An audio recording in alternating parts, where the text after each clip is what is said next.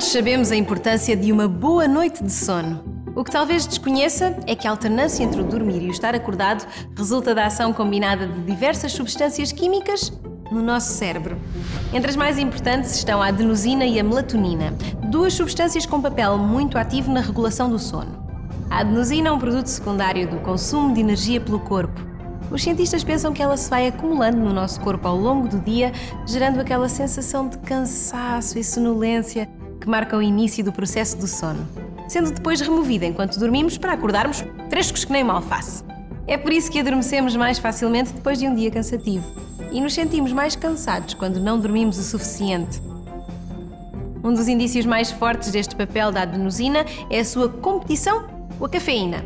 A cafeína liga-se aos mesmos receptores do cérebro que a adenosina, impedindo-a de atuar, o que explica porque é que a cafeína nos impede de adormecer. Imagine que colocamos uma, uma pastilha elástica numa fechadura, cuja chave é a adenosina. Acabamos por conseguir abrir a porta, mas só depois de umas horas a limpar a fechadura.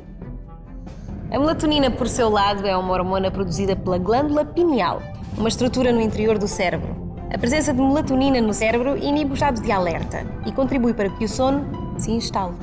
A produção de melatonina é extremamente sensível à luz. É estimulada pelo aproximar da noite, mas é inibida logo que a retina detecta luz. Mesmo a mais pequena luminosidade já reduz a produção de melatonina, o que explica porque começamos a acordar quando nasce o sol.